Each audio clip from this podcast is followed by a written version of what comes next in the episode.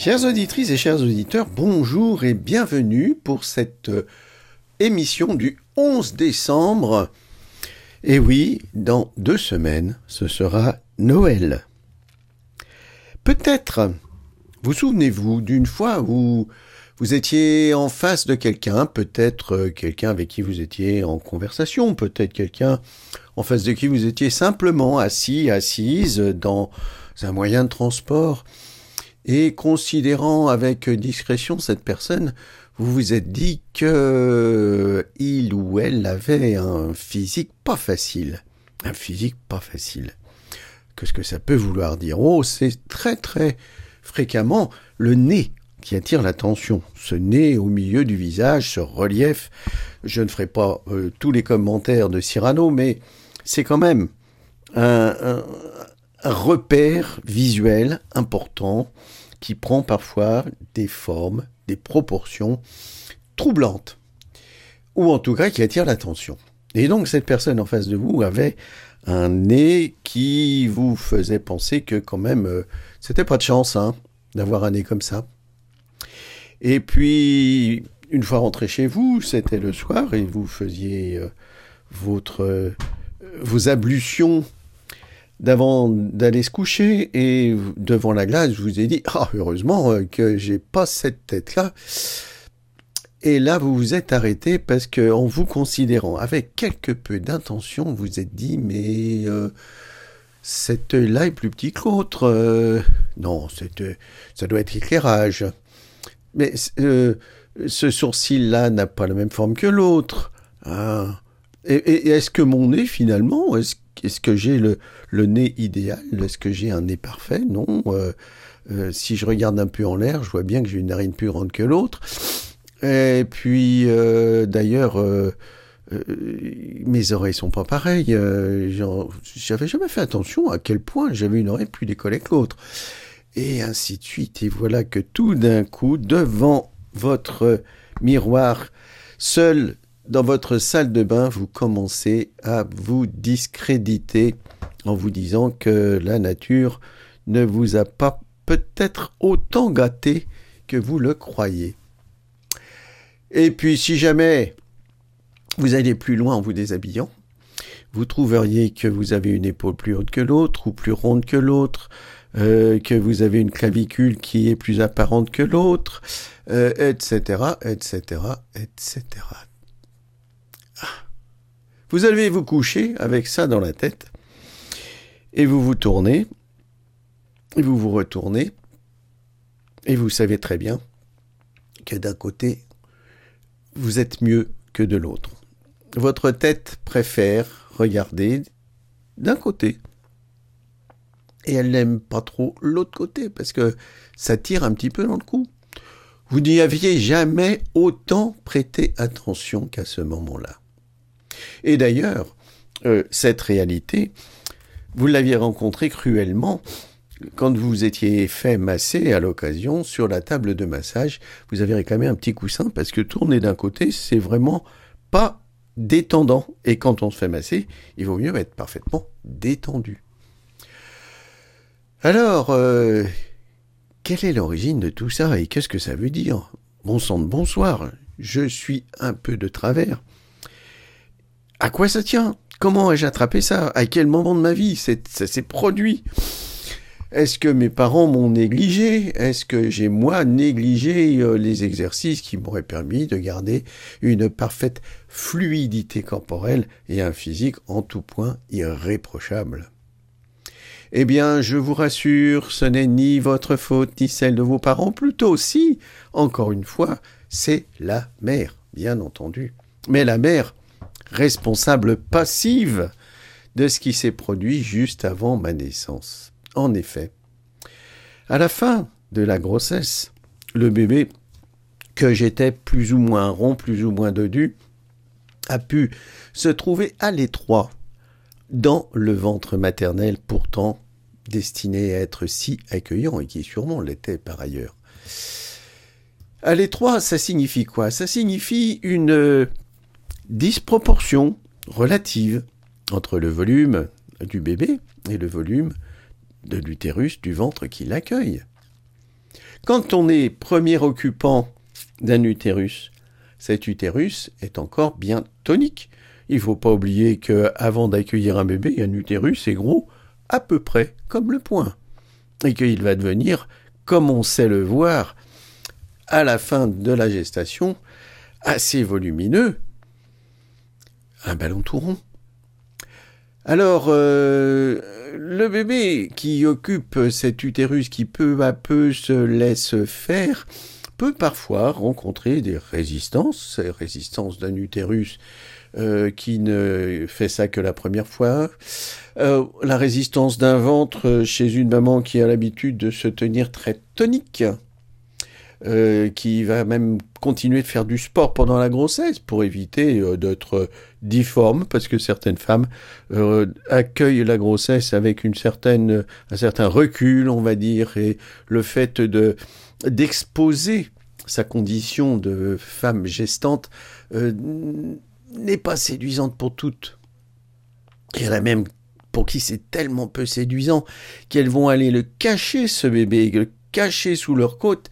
Elles vont arriver en salle d'accouchement avec un petit air de, touriste et on va leur dire euh, les consultations c'est pas ici, mais répondent-elles je viens pour accoucher.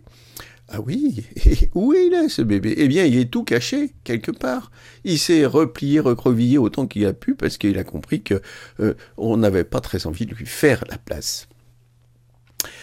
Évidemment, quand on arrive en deuxième, troisième ou quatrième position, oh bah, c'est beaucoup plus simple parce que là, euh, c'est détendu, il y a de l'espace, on peut bouger, on peut se tourner sur soi-même et parfois faire la pirouette, montrer ses fesses en disant « Ah ah, je vais naître comme ça », ce qui va effrayer tout le monde. Et puis... Euh, euh, face ici pour face ici, au dernier moment, on va faire une culbute pour se présenter dans le sens euh, régulier qu'on attend d'un bébé par la tête. Voilà, parce que c'est quand même la tête la plus grosse partie du bébé et la moins déformable, la moins molle. Et si la tête passe en premier, tout le reste viendra avec. Alors que quand on se présente à l'envers avec les fesses devant, c'est moins évident et parfois dangereux. Alors, euh, en fin de gestation, dans les toutes dernières semaines, le bébé va descendre plus ou moins et pour cette descente, eh bien, euh, il y a deux pistes. Hein. Il a la piste gauche et la piste droite, parce que le bassin n'est pas euh, une forme, euh, ne présente pas une forme totalement arrondie.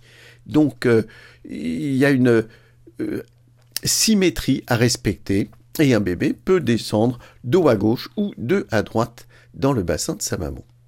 Oh, il n'est pas encore prêt de sortir, il n'est pas encore complètement engagé, mais il va choisir son camp, bâbord ou tribord, et ce faisant, son corps va s'organiser, va prendre un sens, va prendre un sens. Bébé dos à gauche et bébé dos à droite vont être parfaitement reconnaissables une fois qu'ils seront sortis, parce qu'ils se seront adaptés, accommodés à leur position, et en particulier la tête qui est la première engagée, qui est descendue dans le bassin. Oh, cette tête, les mamans s'en souviennent. Impossible de s'éloigner des toilettes de plus d'une demi-heure, parce que cette tête qui vient taper contre la vessie euh, provoque des besoins pressants et récurrents. Alors, euh, cette forme que prend le corps est une forme qui va être repérable de façon plus ou moins évidente, suivant qu'il a été plus ou moins fortement moulé, plus ou moins longtemps moulé, et oui, certains descendent très tôt, ils donnent les signes d'alerte plusieurs semaines avant de naître, d'autres restent tout en haut à continuer à faire la toupie autant qu'ils peuvent, et se précipitent au dernier moment, ceux-là n'auront pratiquement pas de marque de leur séjour fœtal. Cette marque, on va l'appeler le schéma postural fœtal, une notion bien connu des gens qui savent regarder le corps dans son entier, tels que les ostéopathes ou les chiropracteurs, et aujourd'hui certains pédiatres peuvent profiter de cet éclairage pour apprendre enfin à regarder les bébés. Il n'y aura pas que la tête qui va être influencée. On va dire d'ailleurs cette tête à quoi elle peut, de quelle façon elle peut donner le sens dans lequel était le bébé il va y avoir une forme de tout le corps. Une forme de tout le corps, mais qui, de façon très intéressante, presque mythique, mystique, ou en tout cas euh, pas clairement comprise, est une sorte de spirale, à savoir que le bébé qui a la tête qui regarde vers la droite va avoir le bas du corps qui regarde vers la gauche. En gros, les pieds et le nez regardent à l'opposé. C'est assez curieux, mais c'est assez intéressant, et vous allez voir que ça a des conséquences pratiques. Quand ce bébé vient de naître, si on saisit un moment de calme, un moment où il n'est pas euh, sollicité par l'extérieur, où il n'est pas en train de se défendre contre un monde nouveau et hostile, détendu, semi, bon, pas forcément endormi d'ailleurs, mais calme, eh bien, ce bébé va retrouver sa position fétale. Il va se mettre dans une position de petit haricot, un peu le dos un peu enroulé, la tête tournée de son côté préféré, euh, et les pieds qui vont regarder du côté opposé. Alors, on va le regarder et on va dire Ah, t'as vu Il a une joue plus plate que l'autre. Il a une oreille dont le lobe rebique un peu, alors que l'autre est écrasé.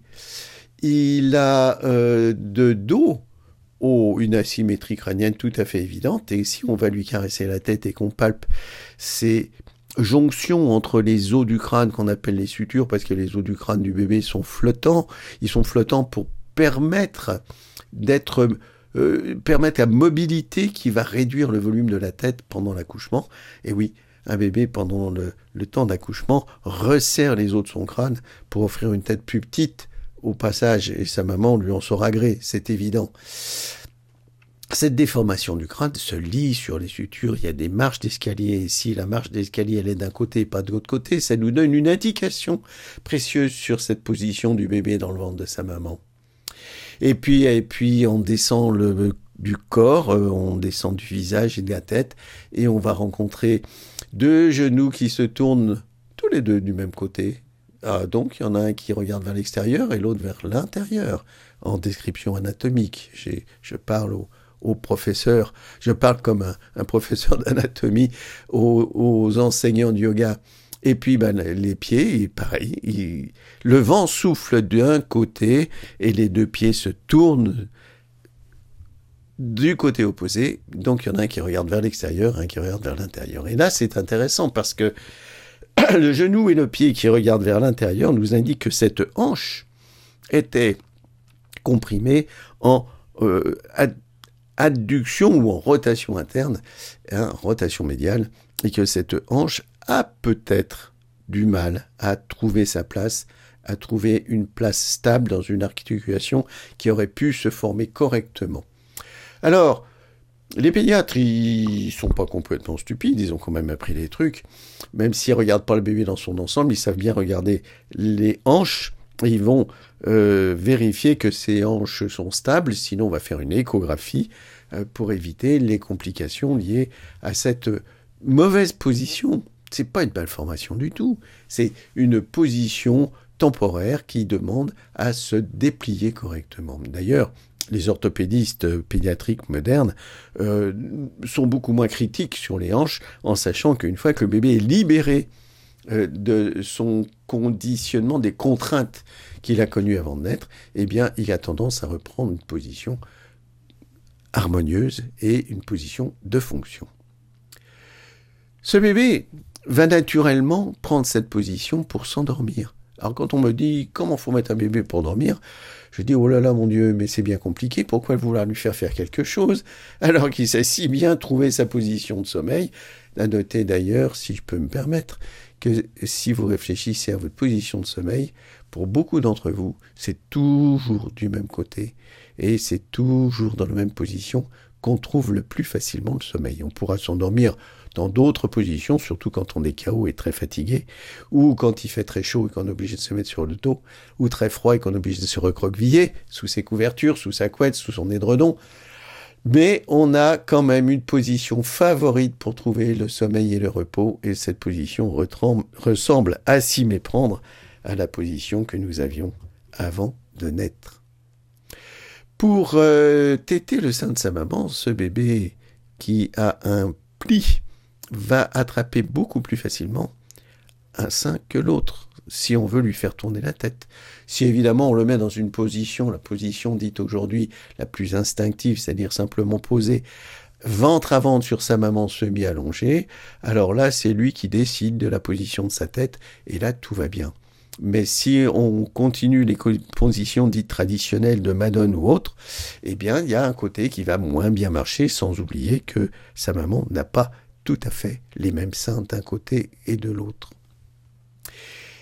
Et puis, un peu plus tard dans la vie, eh bien, le fœtus grandit qui ressemble à un adulte euh, va découvrir qu'il euh, use ses chaussures de course plus d'un côté que de l'autre et d'une façon qui n'est pas symétrique. Ah mon Dieu, comme c'est curieux. Hein et puis cet adulte qui va faire du yoga, il va découvrir qu'il y a un mouvement qui fait si bien d'un côté, alors que de l'autre côté, sa hanche grince et coince et ne lui offre que quelques degrés d'ouverture. Et ça, euh, en yoga, ça se repère très aisément, la symétrie posturale. Et puis, dans certains sports, ça va devenir un obstacle, par exemple en escalade, parce que quand en escalade, on a une euh, abduction de hanche qui est faible, autrement dit, on ne peut pas se coller le bassin contre le rocher, eh bien, c'est limitant, il va falloir trouver des astuces pour passer les endroits difficiles. Alors, voilà, nous sommes tous des fœtus vieillis. Nous avons tous gardé la marque physique de notre séjour utérin. Et oui, même si c'est plus la fin du séjour qui nous, a marqué, et nous n'avons pas tous eu la chance de naître en xème rang de la famille, dans un utérus extrêmement souple dans lequel on pouvait faire euh, la toupie et se tourner d'un côté et de l'autre et sortir avec euh, un physique parfaitement équilibré droite et gauche, ce qui est bien rare. Et d'ailleurs, je vous invite, quand vous prenez le métro, à regarder les gens. J'avoue que je ne prends pas le métro tous les jours, mais que quand je le prends, je ne prends pas de lecture parce que c'est trop passionnant de regarder les gens. pour tout un tas de raisons, mais ne serait-ce que sous euh, sous cet angle que je viens de vous décrire, vous regardez la tête des gens, vous regardez les asymétries qui sont parfois flagrantes et parfois beaucoup plus discrètes, vous regardez leur façon de s'exprimer, la façon dont ils froncent les sourcils, dont ils font un sourire ou pas, ou une grimace. Faire, on vrai dire, dans le métro, les gens qui font des sourires sont quand même rarissimes, donc ça c'est un très mauvais test. Pour faire la gueule, finalement, c'est plus souvent symétrique.